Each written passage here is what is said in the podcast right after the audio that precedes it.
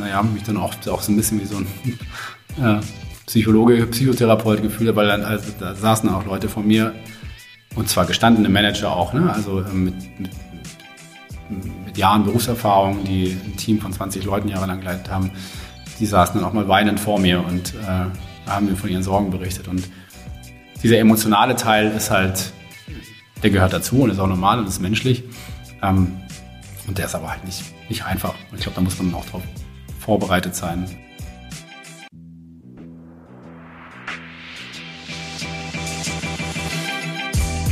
HMS. Und jetzt?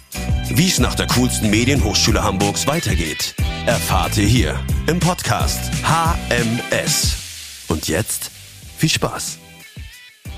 Hallo und herzlich willkommen zum HMS Alumni Podcast. Mein Name ist Torm und ich bin der Host für diese Folge. Vor ein paar Wochen durfte ich mich in der Hamburg Media School mit Jan Fees für diesen Podcast treffen. Als international tätiger Medienmanager in verschiedenen deutschen Konzernen und Startups hat er in seiner Karriere bereits viele Learnings sammeln können.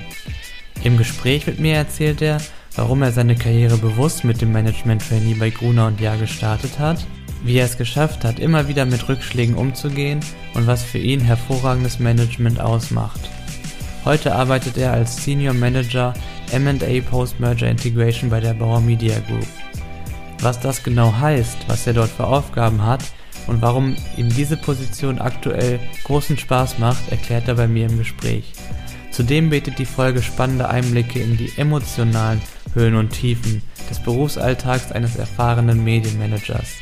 Mich hat die Offenheit begeistert, mit der Jan von seinem bisherigen Karriereweg erzählt hat und ich glaube, es sind viele spannende Insights für euch dabei.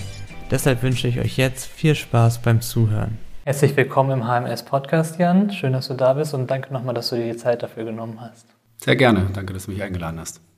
Jan, du bist jetzt ja Senior Manager M&A Post-Merger Integration bei der Bauer Media Group hier in Hamburg. Und die Bauer Media Group ist ja Europas größter Zeitschriftenverlag und auch eines der führenden Medienhäuser weltweit. Ähm, aber was machst du denn genau als Senior Manager M&A Post-Merger Integration? Was kann ich mir darunter vorstellen? Das ist eine sehr gute Frage. Äh, habe ich mich ähm, bis vor ein paar Monaten, als ich den Job angefangen habe, auch noch gefragt. Ähm, also ähm, Bauer, muss man sagen, ähm, ist vielleicht in Deutschland vielen nur als, als Zeitschriftenverlag bekannt, der vor allem in Deutschland aktiv ist. Das ging mir auch so. Ähm, tatsächlich ist es aber so, dass das ein Unternehmen ist, das seit einigen Jahren ähm, ja, sehr tief in der Transformation ist und sich versucht vom, vom Publishing-Geschäft etwas unabhängiger zu machen. Ähm, und das tun die zum großen Teil auch durch Akquisitionen. Ähm, inzwischen ist Bauer zum Beispiel der größte kommerzielle Radiobetreiber in Europa, sehr stark in, in UK und in den Nordics. Ähm, und dieses Wachstum ähm, erfolgt halt zu großen Teilen durch, durch M&A, durch Unternehmenskäufe. Ähm, und deswegen gibt es ein zentrales M&A-Team bei Bauer, das ähm, ja, im Prinzip aus, aus Transaktions- und Projektmanagern besteht, die, die die eigentlichen Business Units dabei unterstützen, solche Akquisitionsprojekte ähm, durchzuführen. Also ähm, das Team macht die ja, Verhandlungen, Unternehmensbewertungen, äh, Verträge und so weiter. Ähm, und ein Teil des Teams, nämlich ein Kollege von mir und ich, wir kümmern uns um die Post-Merger Integration. Das heißt, alles, was passiert, nachdem der Kaufvertrag unterschrieben wurde, ähm, die Integration dieser Unternehmen. Also da geht es um ja, Prozessintegration, ähm, IT-Systemintegration, ähm, kulturelle Integration, HR-Themen, äh, also alles, was irgendwie nötig ist, damit nachher das gekaufte Unternehmen zu einem funktionierenden Bestandteil von Bauer wird. Ähm, das managen wir, also im Prinzip sind wir Projektmanager, die ähm, diese Integrationsprojekte betreuen. Bevor wir noch näher auf deinen heutigen Job eingehen, würde ich ganz gerne nochmal einen Schritt zurückspringen und auf deinen Karriereweg schauen. Du bist jetzt ja seit über zehn Jahren schon im Berufsleben, hast viel Erfahrung sammeln können äh, in den unterschiedlichsten Stationen und du hast einmal angefangen, eine Webagentur zu gründen. Und das war 1998 und da war das ja schon noch was Besonderes, oder? Ja, ähm, das war zu Schulzeiten. Ähm, ich war damals 16 ähm, und hatte mir aus, aus reinem Interesse, also ich habe mich schon immer viel für Computer interessiert und da gerne so ein bisschen rumgefrickelt und so 98 kam dann wirklich das, das World Wide Web so langsam auf und ich habe mir halt so ein bisschen HTML beigebracht, selber in Nacht- und Nebel-Sessions ein bisschen beigebracht und äh, hatte einen, einen Klassenkameraden, der recht geschäftstüchtig war und ähm, mit dem habe ich dann angefangen, Websites für regionale mittel- und mittelständische Unternehmen äh, zu bauen. Das war wirklich auch noch ja, so ein bisschen die Wildwestzeit des Internets, so kurz zwei, drei Jahre vor der Dotcom-Blase. Ähm, also rückblickend war das natürlich überhaupt nicht professionell, was wir da gemacht haben. Ähm, aber die Unternehmen wussten auch nicht so richtig, was sie wollten. Die waren froh, wenn sie irgendwie eine Website im Internet hatten und vielleicht sogar einen Shop. Ähm, und haben das, ehrlich gesagt, bei uns 16-Jährigen natürlich auch relativ günstig bekommen, verglichen zu einer größeren äh, professionellen Agentur. Ähm, genau, also es war, ich, ich habe damals wahnsinnig viel gelernt. Ne? Wir sind dann irgendwie äh, nach der Schule immer auf der Vespa zu den Kundenterminen gefahren und äh, mit unserem Ledermäppchen mit Dokumenten und kamen uns da ganz wichtig vor. Ähm, das, das, das war schon eine ganz spannende Zeit. Ich, ich habe das dann nach der Schule ähm, aufgehört. Ich hatte nicht, nicht ganz so den unternehmerischen Drive, glaube ich, wie, mein, wie der Freund, mit dem ich das gemacht habe. Ähm, ich wollte dann anderes machen. Ähm, der hat das tatsächlich weitergemacht bis, bis heute, hat eine recht erfolgreiche ähm, ja, Digital-Marketing-Agentur aufgebaut mit, mit über 200 Mitarbeitern, äh, mit kürzlich einen, einen, erfolgreichen Exit hingelegt. Also für den hat sich das auf jeden Fall gelohnt. Ich bin einen anderen Weg gegangen und ähm, das war auch okay. Aber ich habe sehr viel mitgenommen daraus. Das war schon, war schon eine spannende Zeit. Du hast dich dann erstmal entschieden, nochmal zu studieren. Also. Genau, ich wollte ja irgendwie ich, ich wollte damals nicht mein komplettes Leben nur für diese Firma investieren und wollte, äh, wollte studieren. Ich habe mich damals schon für so ein bisschen alles interessiert, was mit Medien zu tun hatte. Ich habe, als wir Abi gemacht haben, so, ähm, ja, so, so einen Abi-Film geschnitten und habe hab da gemerkt, ich interessiere mich irgendwie so für Filmschnitt und sowas und bin dann, ähm, äh, also ich komme aus dem, aus dem Großraum Stuttgart und bin dann damals äh, auch zum Studium nach Stuttgart gegangen an die Hochschule der Medien ähm, wo ja auch immer mal wieder Absolventen danach an die HMS kommen ähm, und habe da audiovisuelle Medien studiert. Ähm, also offiziell ist es ein Ingenieurstudiengang. Ich habe auf dem Abschlusszeugnis stand Diplom-Ingenieur, ähm, ist aber eher so ein, ja, so ein Mischmasch-Studiengang aus, ähm, aus ja, kreativer Medienproduktion. Also wir haben irgendwie Filme gedreht, Computerspiele programmiert, irgendwie Radio produziert, so alles mal ein bisschen ausprobiert. Also Mischung aus kreativen, Technik und so ein bisschen BWL und Organisation. Ähm, also ich habe damals genau zum Beispiel, ich, habe alles mal ein bisschen ausprobiert. Ich habe ein, ein, Game programmiert, ich habe ähm, eine Filmproduktion als Produktionsleiter geleitet, ähm, ich habe Radio gemacht ähm, und habe aber irgendwann gemerkt, also ich hatte viele Kommilitonen, die relativ schnell sich spezialisiert haben und genau wussten, was sie machen wollten. Die wollten irgendwie Spezialeffekte für Filme machen oder 3D-Animationen oder zum Radio gehen. Ähm, und ich habe mich für alles ein bisschen interessiert, aber eben gemerkt, ja, ich bin eigentlich eher so der Generalist, der sich für vieles interessiert und vor allem haben mich immer so die eher die organisatorischen und Business-Themen angesprochen. Ähm, und deswegen habe ich dann nach dem Studium, dann hatte ich noch so eine ähm, kürzere Phase, wo ich als freier Produktionsleiter für eine, für eine Filmproduktion gearbeitet habe ähm, und bin dann aber irgendwann zum Schluss gekommen, dass ich ähm, ja, mein Wissen im äh, organisatorischen Bereich oder im Businessbereich noch ein bisschen vertiefen möchte.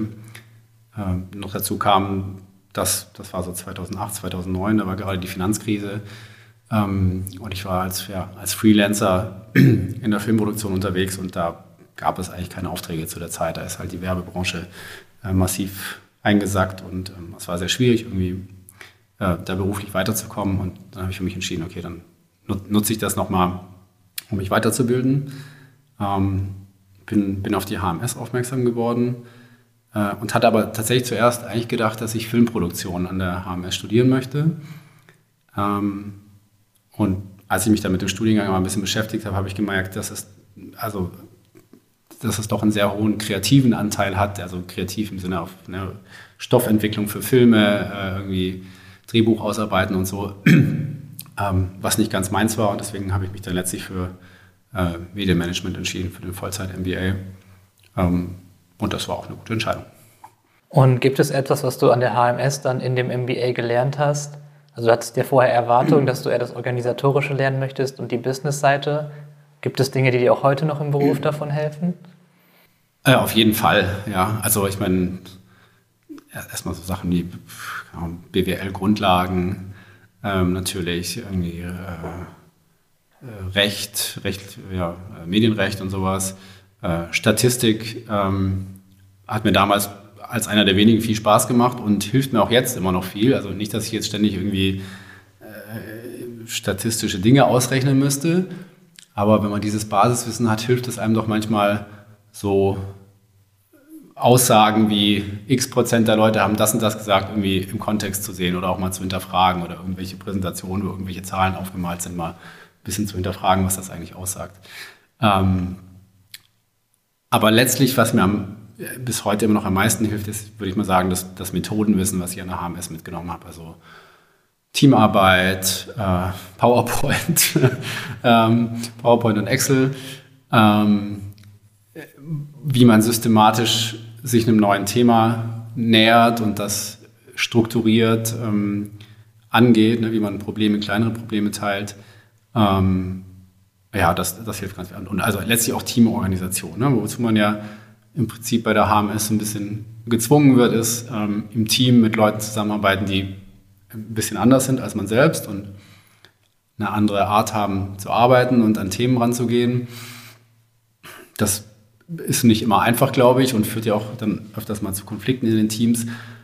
Aber das ist halt letztlich auch das, was man später im Berufsleben hat. Und da wird man schon ähm, sehr gut drauf, drauf vorbereitet, ähm, finde ich. Also gerade so diese, diese Praxisprojekte, ähm, die haben mir schon viel gebracht. Auch, auch so, ne, wenn man diese Praxisprojektpräsentation mal gemacht hat und dann bei richtigen Unternehmen vor dem Geschäftsführer stand und was präsentiert hat, ähm, das ist ja auch für Selbstbewusstsein gut, dass man irgendwie das Gefühl bekommt, okay, ich kann auch vor solchen wichtigen Entscheidern stehen und was erzählen mit Überzeugung und das kommt dann auch äh, gut rüber. Das, das ist schon eine wichtige Erfahrung, die einem dann im Berufsleben schon auch viel hilft.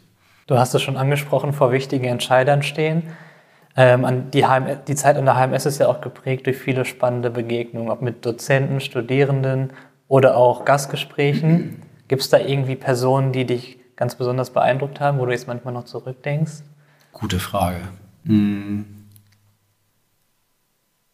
Ja, siehst du, mir fallen gar nicht mehr so viele Gastgespräche ein. Also ich kann mich an Giovanni Di Lorenzo, den Chefredakteur der Zeit, erinnern.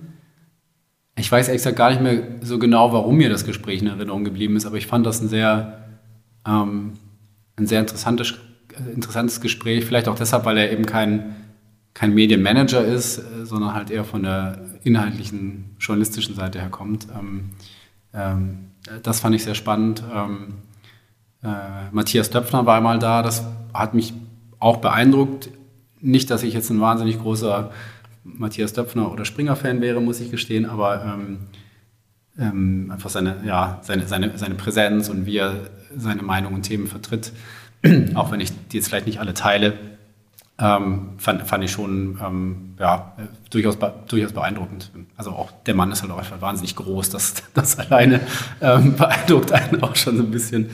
Ähm, genau. Ähm, was, ja, ansonsten an Gästen. Das, wir hatten, ich weiß nicht, ob es das noch gibt, das Online-Marketing-Camp. Ähm, das ist jetzt kein Gastgespräch in dem Sinne, aber das war, also als wir daran teilgenommen haben, ich glaube, das ist erst zum, hat es erst zum zweiten Mal stattgefunden. Das war noch so ganz in seinen Anfängen.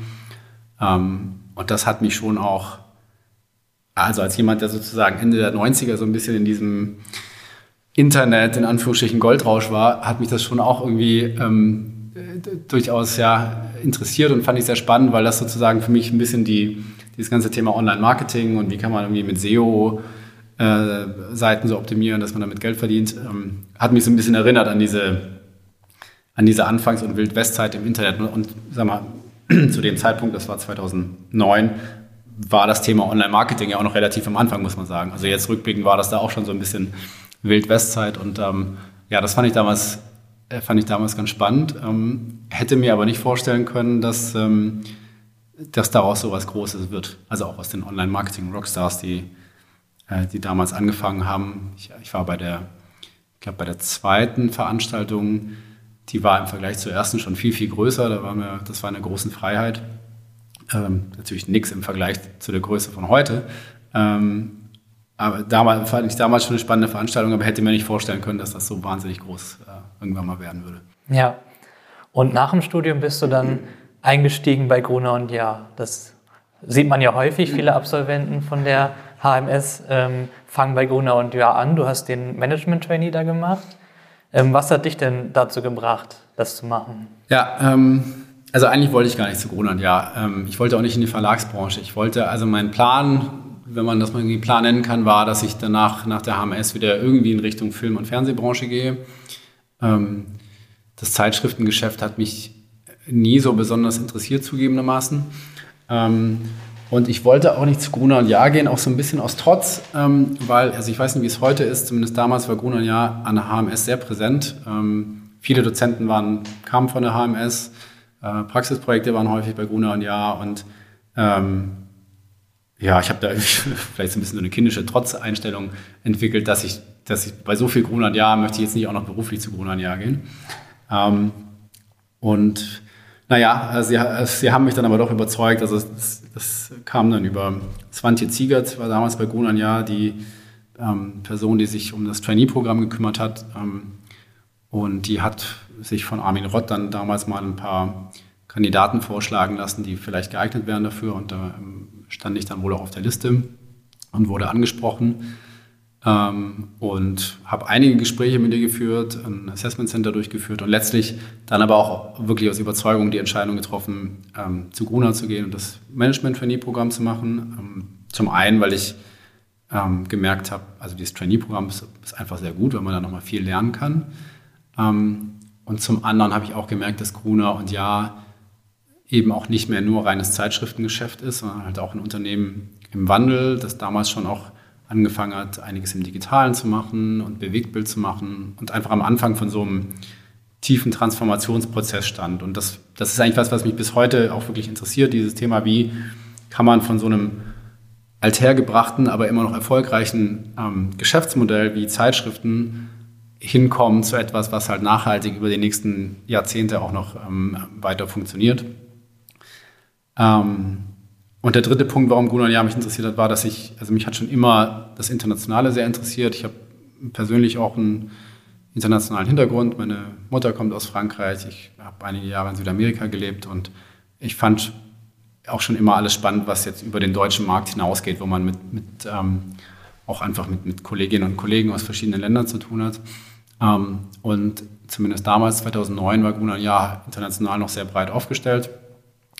Inzwischen haben sie ja so gut wie alles verkauft, was es im Ausland gab. Ähm, und das war für mich ein weiterer Grund, dass ich gesagt habe, ja, das ist spannend für mich. Ich kann da im Trainee-Programm noch mal eine Station im Ausland machen ähm, und habe dann vielleicht hinterher auch irgendwie im Job ähm, die Aussicht, international zu arbeiten. Und wie ging es dann nach dem Trainee weiter bei Gunnar und Jahr für dich? Also genau damit, mit international arbeiten. Hm. Also es war so, damals war für wenn ich jemand damals sage, höre ich mich an, als würde ich von ganz, ganz früh erzählen. Aber es ist halt tatsächlich auch schon über zehn Jahre her, leider. Es fühlt sich nicht so an, aber es ist tatsächlich so. Ähm, äh, Gunan Jahr war ja damals noch eine Aktiengesellschaft und hatte drei Vorstände. Und so einer der ja, Zieljobs von Trainees nach dem Trainee-Programm war immer äh, eine Vorstandsassistenz, weil das dann irgendwie auch nochmal so ein ähm, Sprungbrett war zu weiteren äh, Jobs. Und ähm, es gab einen äh, damals ein Vorstandsbereich international, der sich um das ganze Auslandsgeschäft gekümmert hat. Und ich wollte unbedingt ähm, Assistent von diesem Vorstand werden. Ähm, der aktuelle Assistent damals war auch eine HMS-Absolvent, den ich gut kannte. Ähm, und so habe ich wirklich da irgendwie alle Hebel in Bewegung gesetzt, um da irgendwie ein Vorstellungsgespräch zu bekommen und ähm, dann auch als Trainee schon in der Abteilung mal gearbeitet zu haben, ähm, weil ich unbedingt eben in diesem internationalen Stabsbereich arbeiten wollte. Was dann tatsächlich auch geklappt hat, erfreulicherweise. Also ich wurde dann, ich habe das Trainee-Programm ein bisschen früher beendet, hatte noch meine Auslandsstation in Paris, die ich dann auch früher abbrechen musste, weil ich dann den Job anfangen konnte und ähm, habe dann eben die Vorstandsassistenz für den Auslandsbereich angefangen. Äh, war total happy. Ähm, und sechs Wochen später eröffnete mir mein äh, Chef dann, ähm, dass er leider das Unternehmen verlassen würde, weil dann, äh, damals hat Bertelsmann dann den Vorstand von Gruner und Jahr umgebildet ähm, und hat, äh, ja, quasi zwei Leute ausgetauscht. Julia Jäckel wurde dann zur Vorstandsvorsitzenden und dieser ganze Vorstandsbereich international wurde, wurde aufgelöst. Den gab es damals nicht mehr, gab es dann danach nicht mehr. Ähm, ja, und dann war nach sechs Wochen im Job quasi meine Aufgabe, diese Abteilung aufzulösen. Das war das war so ein bisschen unglückliches Timing, äh, persönlich auch eine schwierige Phase. Ähm, aber habe ich, also rückblickend habe ich da auch wieder viel draus gelernt. Also auch, auch so ein bisschen zwischenmenschlich, ehrlich gesagt, ne? weil du halt naja, schon auch mitbekommen hast, dass auch gestandene Manager sozusagen ähm, emotionale Seiten haben und das schwierig sein für, kann für die, äh, wenn, ja, wenn so ein Abschnitt endet und man gehen muss.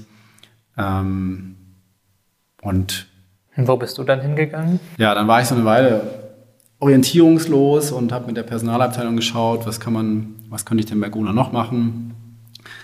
War auch schon kurz davor zu sagen, ich mache jetzt was ganz anderes und promoviere doch noch, was ich mir auch mal überlegt hatte. Ähm, und dann ergab sich aber die Möglichkeit, ähm, dass, ähm, also vorher war es bei Gruner so, dass jeder Verlagsbereich, also irgendwie die Frauentitel und die Geo und sonst wie, die hatten alle ihre eigenen Digitalteams.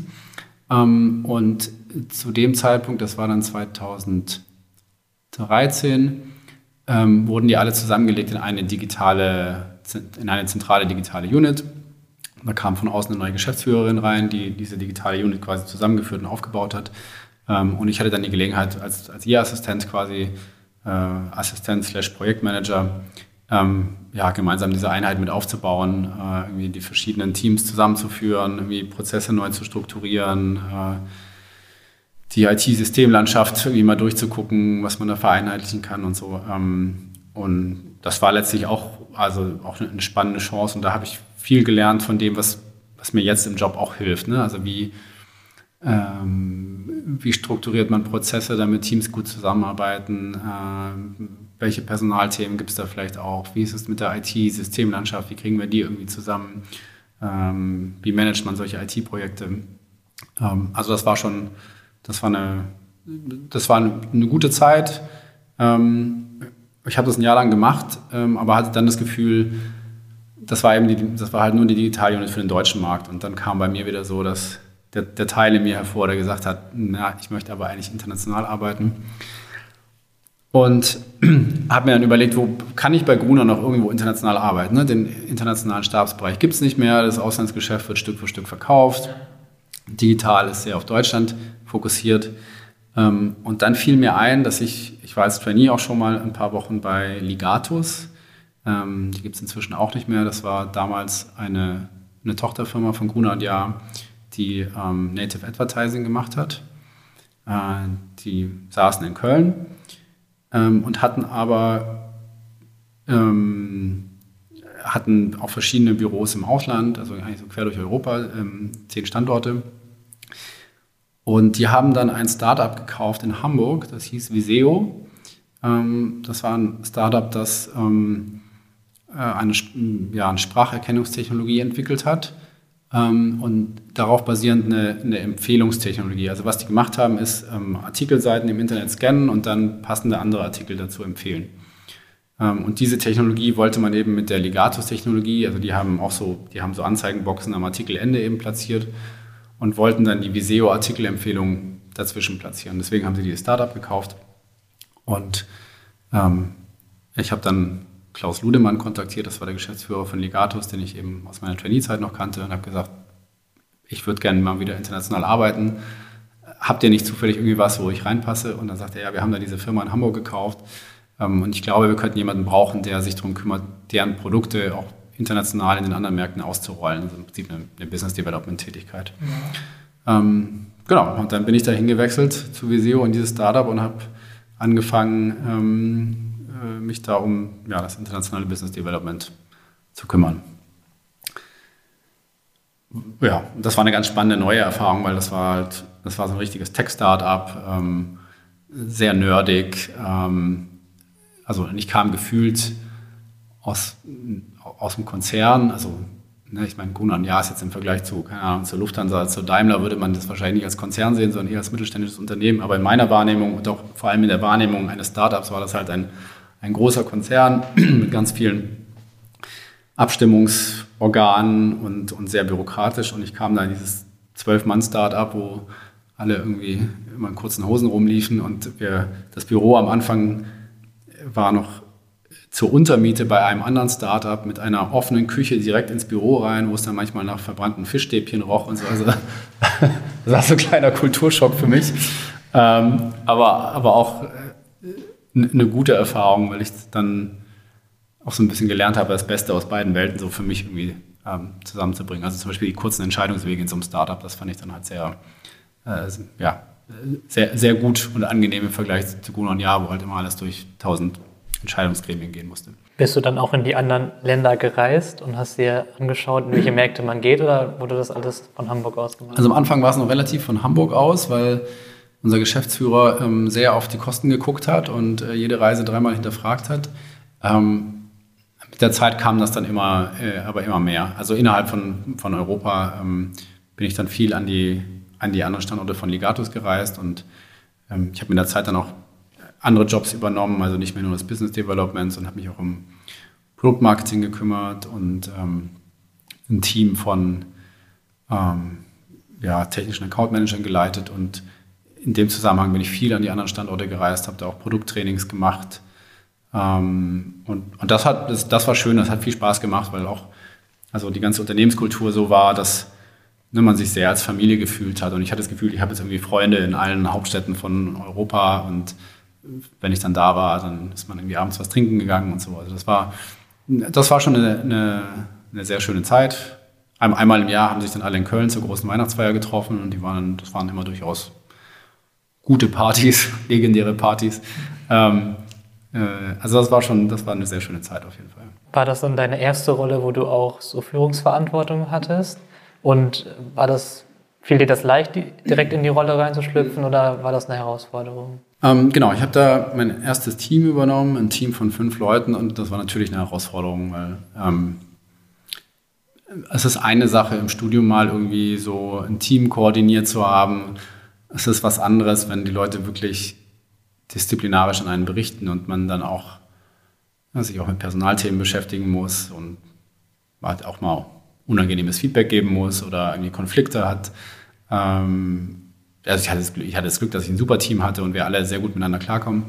Aber also trotzdem eine steile Lernkurve. Aber ich glaube, das geht jedem so, der zum ersten Mal in Führungsverantwortung kommt, weil man sich plötzlich mit, mit ganz anderen Themen beschäftigen muss, weil man sich auf verschiedene ähm, Mitarbeitertypen auch einstellen muss, die, ne, die unterschiedlich motiviert werden, eine unterschiedliche Art haben zu arbeiten ähm, und auch unterschiedlich geführt werden müssen letztlich.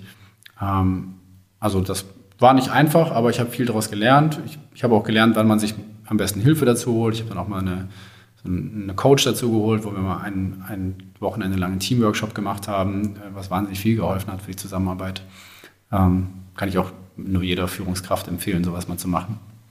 Ähm, ja, aber das, ja, auf jeden Fall musste ich, musste ich viel lernen. Äh, irgendwie so ein bisschen auch Learning by Doing. Ähm, ich habe zwar von Gunnar Jahren ein, glücklicherweise so ein Führungskräfteseminar am Anfang bekommen, wo man auch nochmal intensiv zwei Tage lang mit, mit anderen Leuten, die auch gerade so am Schritt zur, zur Führungskraft waren, ähm, verschiedene Themen mit einem, mit einem Trainer nochmal beleuchtet hat. Das hat auch sehr, sehr geholfen. Aber am Ende, am Ende muss man es natürlich einfach machen und lernt dann auch so ein bisschen aus den Fehlern.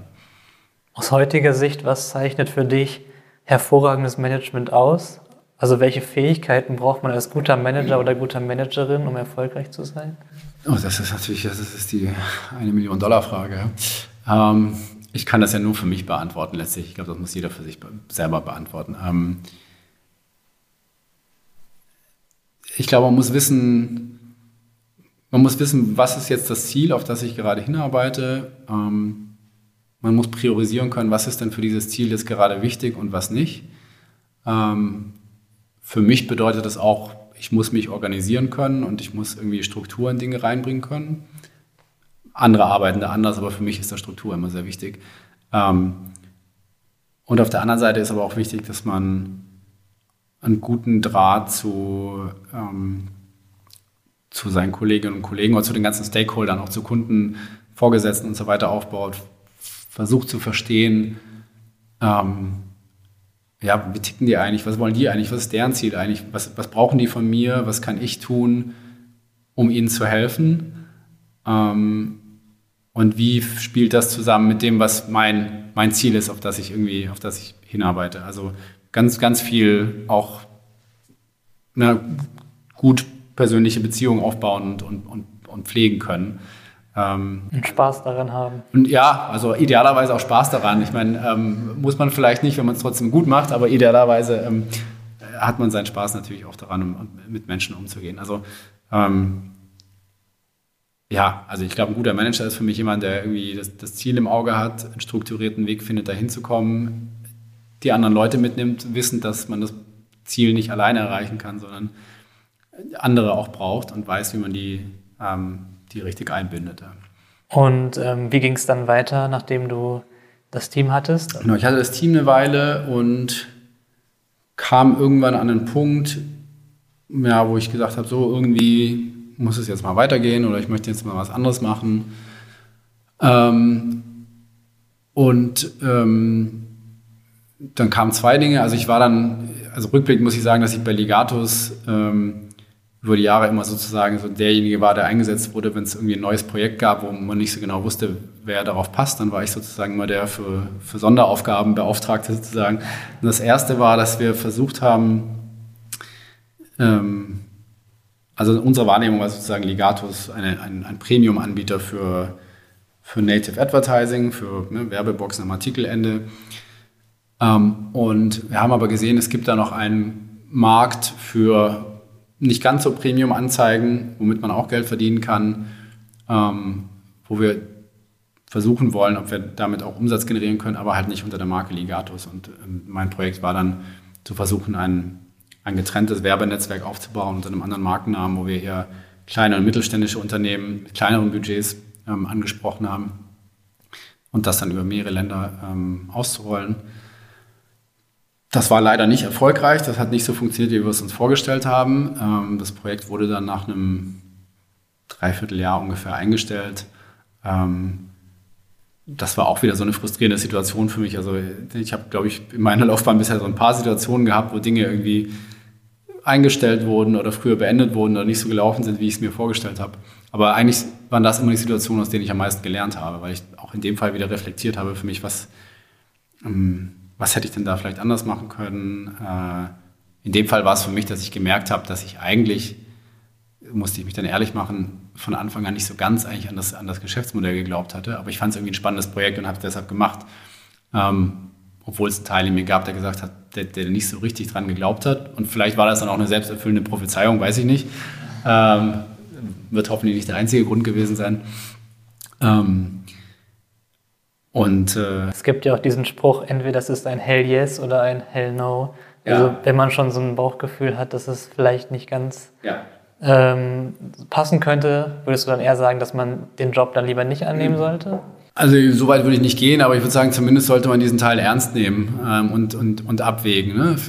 Es kann ja vielleicht trotzdem Gründe dafür geben, das dann zu machen in der spezifischen Situation. Aber äh, das Bauchgefühl ist auf jeden Fall immer und auch bei Jobentscheidungen ein ganz relevanter Faktor, den man wirklich nicht, ähm, nicht, ja, nicht ignorieren sollte, würde ich auf jeden Fall sagen. Und wenn man, das war das zweite Learning daraus, wenn man so ein Bauchgefühl hat, das im Widerspruch steht zu dem, was alle außenrum sagen, dann sollte man nicht automatisch denken, die anderen außenrum werden schon recht haben, weil die haben ja viel mehr Erfahrung als ich und werden schon wissen, was richtig ist, sondern durchaus auch mal die Möglichkeit in Erwägung ziehen, dass das Bauchgefühl vielleicht auch was sehen könnte, was die anderen vielleicht nicht so gesehen haben. Muss nicht immer so sein, aber in dem Fall muss ich im Nachhinein sagen, ich hätte vielleicht nicht ganz so blind darauf vertrauen sollen, auf die Hoffnungen, die die, die, die anderen auf das Projekt hatten. Ähm, genau, als das fertig war, habe ich mir erstmal so zwei, drei Monate Auszeit genommen, weil ich dann echt ein bisschen ausgebrannt und frustriert war. Ähm, und habe dann so eine neue Spezialaufgabe übernommen. Ganz was anderes bei Ligatus. Damals ähm, war das dann so, ähm, dass das Unternehmen relativ stark gewachsen war, also gar nicht so sehr in der Mitarbeiterzahl, aber in der Zahl der Länder und der Länderbüros, die aufgebaut wurden. Ähm, das war für eine Weile kein so großes Problem, weil jeder Ländermarkt auch so ein bisschen eigen funktioniert hat und jedes Team hat in seinem Land irgendwie das Geschäft so betrieben, wie, wie man es für richtig hielt. Das hat dann aber nicht mehr so sehr funktioniert, als das ganze Thema ähm, Programmatic Advertising aufkam, also als Anzeigen nicht mehr nur sozusagen im direkten Kundenkontakt an Agenturen und, und, und, End also und Unternehmenskunden verkauft wurden, sondern halt ganz viel über automatische Buchungsplattformen. Ähm, und dann hatte man es plötzlich nicht mehr nur noch mit nationalen Kunden und Agenturen zu tun, sondern mit internationalen Playern, also großen Agenturen, die äh, über Ländergrenzen hinweg halt Werbeplätze über, über solche programmatischen, automatischen Plattformen eingekauft haben. Und da hat das nicht mehr so funktioniert, dass man, dass jedes Land so sein eigenes Ding gemacht hat, sondern man musste anfangen, sich zu koordinieren, einen gemeinsamen Marktauftritt auch irgendwie ähm, zu gestalten, ähm, Prozesse vereinheitlichen ähm, und auch die interne Kommunikation viel mehr verbessern, weil eben vorher jedes Land so für sich gearbeitet hat. Ähm, und gleichzeitig kam von vielen Mitarbeitern auch das Feedback, dass sie sich sehr entkoppelt fühlen von von der Zentrale in Köln und irgendwie sich auch mehr Mitarbeiterentwicklung wünschen würden. Und es war so ein Potpourri an Themen, dass man dann in, in, eine Rolle gegossen hat, die ich übernommen habe, mit dem wunderschönen Titel äh, Director Employee Success. Das war so, damit haben wir es zusammengefasst. Wir wollen, dass unsere Mitarbeiter erfolgreich sind.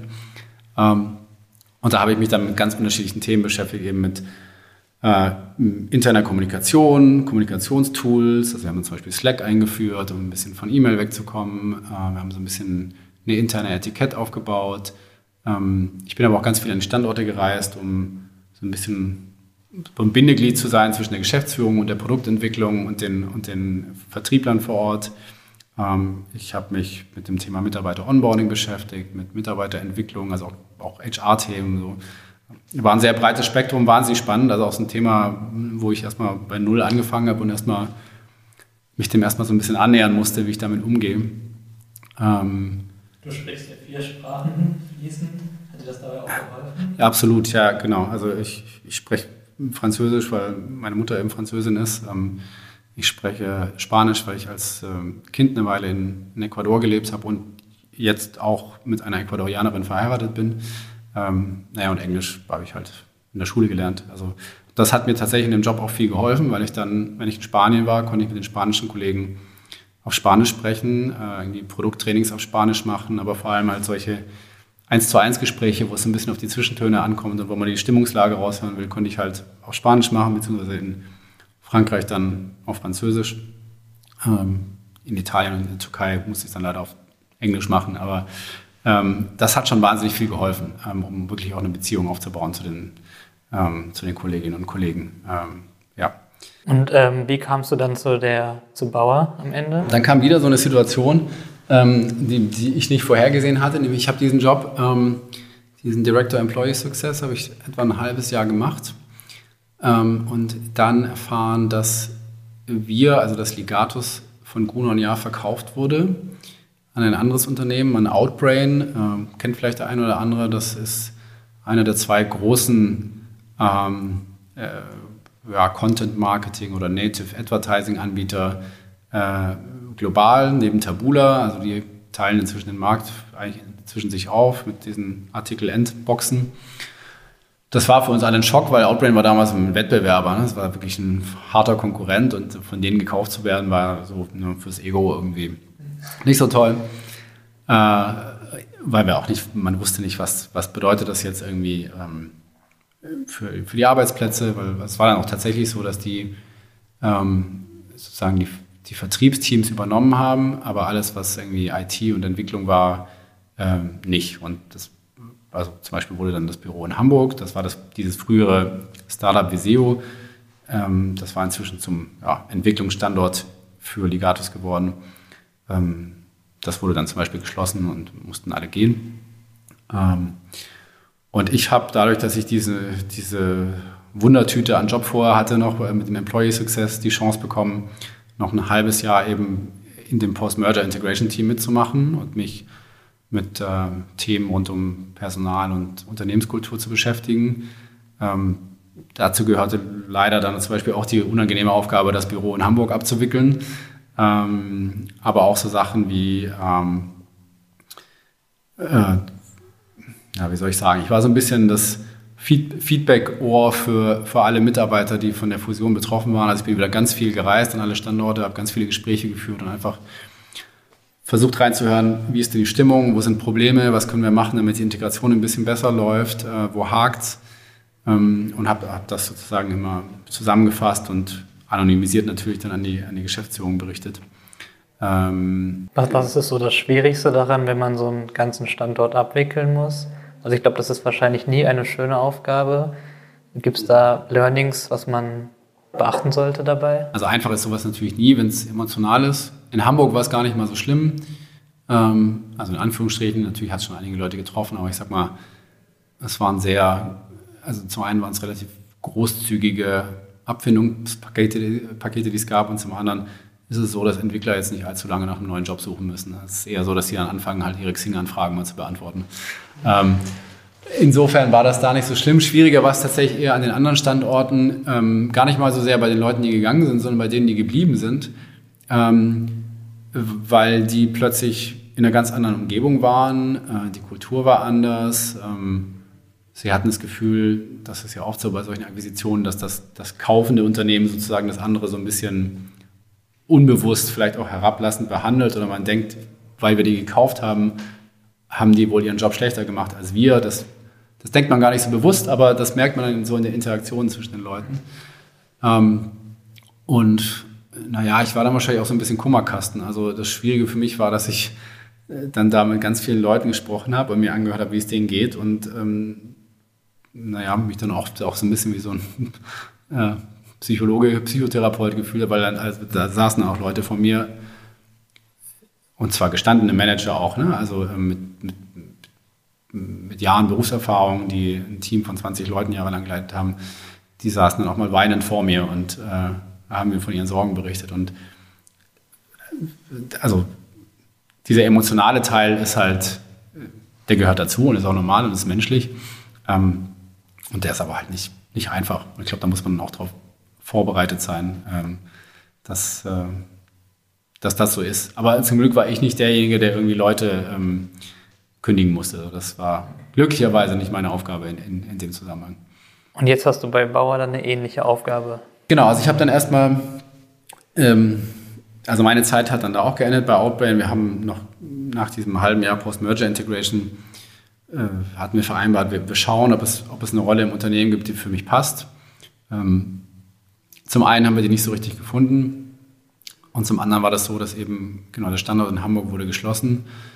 Das war noch vor Corona, also Remote Work gab es zwar durchaus, aber so richtig gut, dass da jetzt ein Einzelner in Hamburg sitzt, fanden sie das dann doch irgendwie nicht. Also wahrscheinlich wäre es dann darauf rausgelaufen, dass ich nach Köln hätte ziehen müssen. Ähm, und da das kurz vor der Geburt unserer Zwillinge war, ähm, habe ich gesagt, nee, also nach, nach, Köln ziehen, vor allem wenn nicht so ganz klar ist, welche Rolle ich da eigentlich übernehmen soll. Ähm, das funktioniert nicht. Und dann haben wir uns auch darauf geeinigt, dass ich, ähm, dass wir uns trennen. Ähm, und ich habe das erstmal als Gelegenheit genommen. Ne? Die Kinder, also wir haben Zwillinge bekommen und ich habe das dann als Gelegenheit für eine Auszeit genommen. Ich habe gedacht, ich bleibe jetzt mal so drei, vier Monate zu Hause und dann suche ich mir einen neuen Job. Aus den drei, vier Monaten sind dann fast zwei Jahre geworden, ähm, was ich aber überhaupt nicht bereue, weil es wirklich gut war, die ersten zwei Jahre auch Vollzeit irgendwie der Kinder mitzuerleben. Und letztlich war es ein großes Glück, dass ich mir das dann auch leisten konnte. Ähm, und dann habe ich irgendwann angefangen, mich mal wieder umzuschauen in Corona-Zeiten war das gar nicht so einfach dann irgendwie, aber ne, es gab keine Networking-Events, zu denen ich hätte hingehen können, um irgendwie meine Kontakte mal wieder ein bisschen aufzubauen. Ähm, und letztlich hat sich das dann ähm, ja, über einen Headhunter ergeben, dass ich auf Bauer zugekommen bin. Und das war ehrlich gesagt wieder so ein bisschen ähnlich wie bei Gruner damals. Also ich habe mir da auch wieder gesagt, so das ist jetzt die Gelegenheit, mal wegzukommen vom Verlagsgeschäft. Ich möchte jetzt nicht nochmal zu einem Verlag. Eigentlich ich könnte mir auch was ganz anderes als Medienbranche vorstellen. Also ich interessiere mich zum Beispiel privat auch sehr für das Thema Luftfahrt und habe eigentlich versucht, ob ich vielleicht in die Richtung ein bisschen gehen kann. Und, ähm, und dann kam diese Headhunter-Anfrage von Bauer, wo ich zuerst gedacht habe, so, nee, also ich, ich möchte nicht ins Verlagswesen. Und, ähm, aber in den Gesprächen habe ich dann eben rausgehört, okay, das, die machen halt nicht nur Zeitschriften, sondern die sind auch ganz stark im Audiobereich. Die gehen auch in andere Bereiche rein. Also ein dritter Geschäftsbereich von Bauer ist ähm, OCP, Online Comparison Platforms. Also die haben in, in Osteuropa, ähm, in Skandinavien und in Spanien solche Preisvergleichsportale und versuchen das eben zentral auszubauen, ähm, um es auch in weitere Länder ausrollen zu können. Ähm, und ich fand eben das ganze Thema M&A spannend und hatte jetzt nun mal gerade auch so einen Integrationsprozess durchgemacht und vorher auch schon mal Gruner und Jahr Erfahrungen damit gesammelt, wie man verschiedene Teams zusammenbringt und habe dann für mich festgestellt, das ist eigentlich ein, das ist eigentlich ein total spannender Job ähm, in einem spannenden Unternehmen, weil es auch wieder sich gerade in Transformationen befindet, in einem Familienunternehmen, wo Entscheidungswege auch, das zwar ein großer Konzern ist letztlich, aber wo Entscheidungswege halt viel schneller sind als bei einem Unternehmen wie Gruner Jahr, wo es halt zig verschiedene Abstimmungsgremien gibt. Die gibt es bei Bauer auch, aber letztlich die, die großen grundlegenden Entscheidungen fallen relativ schnell, weil das Unternehmen halt in der Hand der Familie ist und die Familie entscheidet es halt am Ende. Ob man das dann immer gut findet oder nicht, ist eine andere Frage, aber zumindest geht es relativ zügig. Ähm, genau, und ich habe für mich festgestellt, das ist einfach ein Job, wo ich, ähm, wo ich auch meine Fähigkeiten ganz gut einbringen kann, weil es ein Job ist, wo man einerseits strukturiert sein muss, ähm, gut organisieren kann, letztlich ein gutes Projektmanagement machen ähm, können muss, aber halt auch empathisch sein und mit Menschen umgehen und sich in andere Menschen hineinversetzen und mit ganz unterschiedlichen Menschen umgehen, ne? sowohl mit Senior Management als auch mit, ähm, mit äh, in Anführungsstrichen einfachen Mitarbeiterinnen und Mitarbeitern. Also in dem Fall, wenn wir jetzt vom Radiobusiness sprechen, mit Radiomoderatoren zum Beispiel irgendwie. Ähm, und, und, ich glaube, das kann ich ganz gut, mich auf, auf verschiedene Menschen und verschiedene Lebenswelten einstellen. Ähm, und es ist eben sehr international. Also ich arbeite jetzt zurzeit ganz viel mit Kollegen aus, äh, aus England und aus Portugal zusammen. Und das macht mir einfach ähm, großen Spaß. Und ich glaube, ich kann da noch jede Menge lernen. Also im Moment bin ich da sehr zufrieden. Du hast es gerade schon angesprochen, neben der Verlagsbranche hast du auch noch eine große Leidenschaft für die Fliegerei. Ähm, du schreibst auch als freier Autor für das Fliegermagazin. Glaubst du, dass es wichtig, dass man als Manager auch das Produkt, also Journalismus als Produkt versteht und irgendwie auch eine Leidenschaft für das Produkt hat, um dann auch ein guter Manager zu sein? Also es ist natürlich immer gut, dass man das Produkt versteht, das sollte man auf jeden Fall. Ähm, ob man jetzt eine persönliche Leidenschaft für das ganz konkrete Produkt haben muss, da kann man wahrscheinlich unterschiedliche Meinungen haben. Also ich glaube, es ist immer ein Vorteil, ähm, aber es geht auch ohne, würde ich sagen. Ähm, manchmal ist es vielleicht sogar ein Vorteil, wenn man ein bisschen Distanz dazu hat, weil ähm, Leidenschaft fürs Produkt kann manchmal vielleicht auch dazu führen, dass man an etwas festhält, obwohl es vielleicht betriebswirtschaftlich nicht mehr so viel Sinn ähm, ergibt. Und wenn man es etwas kühler und mit Abstand sehen kann, ähm, kann das auch seine, seine Vorteile haben. Also ich, glaub, ich, ich glaube, beide Manager-Typen können, können erfolgreich sein. Wenn man für ein Produkt total brennt, dann ist das natürlich super, weil man dann auch wirklich Kreativität reinsteckt und Herzblut reinsteckt und vielleicht nochmal die extra Meile nochmal geht. Aber gleichzeitig ist es auch gut, Leute zu haben, die ein bisschen, die ein bisschen Abstand haben. Also ich würde da vielleicht das nicht auf die einzelne Person betrachten, sondern glaube ich eher in Teams darauf achten, dass man so eine Mischung hat von, ähm, von, von, von beiden.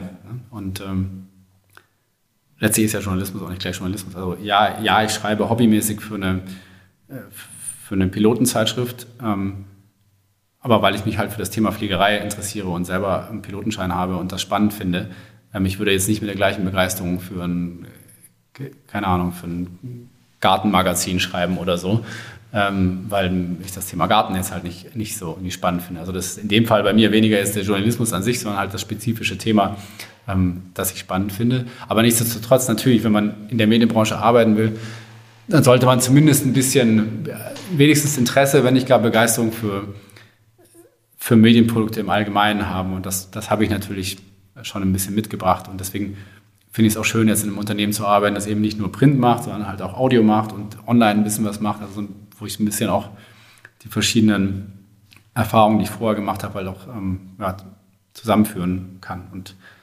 also ja, ich, ich, also ich merke schon, dass es, dass es ein Vorteil ist, denn ich, wenn ich jetzt mal vergleiche mit, mit den Kolleginnen und Kollegen in meinem Team, ähm, die haben alle keinen äh, keinen Medienhintergrund, sondern kommen alle aus der Beratung, was auch viele Vorteile hat. Und also ich lerne wahnsinnig viel von denen und muss oft nach Meetings erstmal irgendwie Begriffe nachschlagen, die die so verwendet haben, weil die natürlich ihr eigenes Vokabular haben. Ähm, die sind wahnsinnig gut daran, darin, ähm, sich neue Themen zu erschließen und ein Thema, mit dem sie vorher nichts zu tun hatten, strukturiert anzugehen und, ähm, äh, und, und, und aufzubereiten. Also so ein bisschen das, was man der HMS lernt, haben die halt nochmal aber so richtig ähm, richtig intensiv in ihren Jahren in der Beratung gelernt. Also von denen kann ich sehr, sehr viel lernen.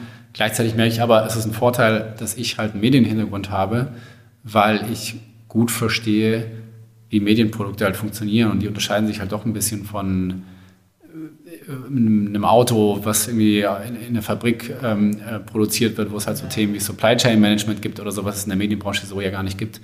Also dieses, diese Spezifika von Medienprodukten, ähm, die verstehe ich schon ganz gut und das ist wiederum ein Vorteil und ein, ein Mehrwert, den ich in das Team einbringen kann. Also auch da macht es letztlich die Mischung wieder. Wenn, wenn Bauer sich jetzt entscheidet, Unternehmen dazu zu kaufen, achten Sie dann erstmal hauptsächlich auf die betriebswirtschaftlichen Kennzahlen und ob das Produkt in das Produktportfolio passt? Oder wird auch schon vor dem Kauf darauf geachtet, ob die Unternehmenskultur vielleicht zu der eigenen Unternehmenskultur passt? Ähm, sowohl als auch, ähm, wobei der Fokus natürlich klar auf, auf dem Produkt und den betriebswirtschaftlichen Kennzahlen ist. Ähm, tatsächlich ist es aber eines der Projekte, an denen ich gerade mitarbeite, dass wir diesen Punkt Kultur, also Due Diligence nennt man das ja, die Phase, wo man vor einem Unternehmenskauf sich das Unternehmen ein bisschen genauer anschaut, dass wir da den Punkt Kultur ein bisschen stärker verankern wollen. Das ist was, was wir noch mehr ähm, machen wollen, auch ein bisschen systematisieren wollen, sozusagen. Ne? Zu analysieren, wie, wie ist denn die Kultur des Unternehmens, das wir kaufen, wie passt das zu unserer Kultur ähm, und, und ja, und was heißt das letztlich irgendwie für unsere Entscheidung oder, oder oder für einen Integrationsplan hinterher. Das macht dann auch für dich den Prozess nachher einfacher. Ja, es ist natürlich also bei allem hilfreich, wenn man sich es möglichst vorher angeschaut hat. Ne? Je, je, mehr man vorher weiß, desto besser. Es ist halt auch nicht so ganz einfach, weil ähm, man kann natürlich in dem Prozess, wenn man ein Unternehmen kauft, da ja auch nicht einfach reinspazieren und irgendwie jeden auf dem Flur fragen, ähm, äh, wie er oder sie die Kultur wahrnimmt. Man muss halt mit dem arbeiten, was man Informationen hat. Das ist natürlich immer sehr eingeschränkt. Ähm, bevor man sozusagen den Kaufvertrag unterschreibt. Das ist halt die Herausforderung dabei. Aber je mehr Informationen man vorher hat, desto besser. Ja. Jan, stell dir nochmal vor, es ist das Jahr 2011, dein Abschlussjahr an der HMS. Und du hast gerade dein MBA-Zeugnis bekommen, blickst jetzt voller Erwartung in deine berufliche Zukunft. Welchen Ratschlag würdest du aus heutiger Sicht deinem damaligen Ich geben? Mutig sein und einfach, einfach was ausprobieren. Also auch nicht also wenn es jetzt um die Jobentscheidung nach der HMS geht, nicht so viel drüber grübeln, äh, einfach mal ausprobieren, vielleicht auch ein bisschen nach Bauch entscheiden.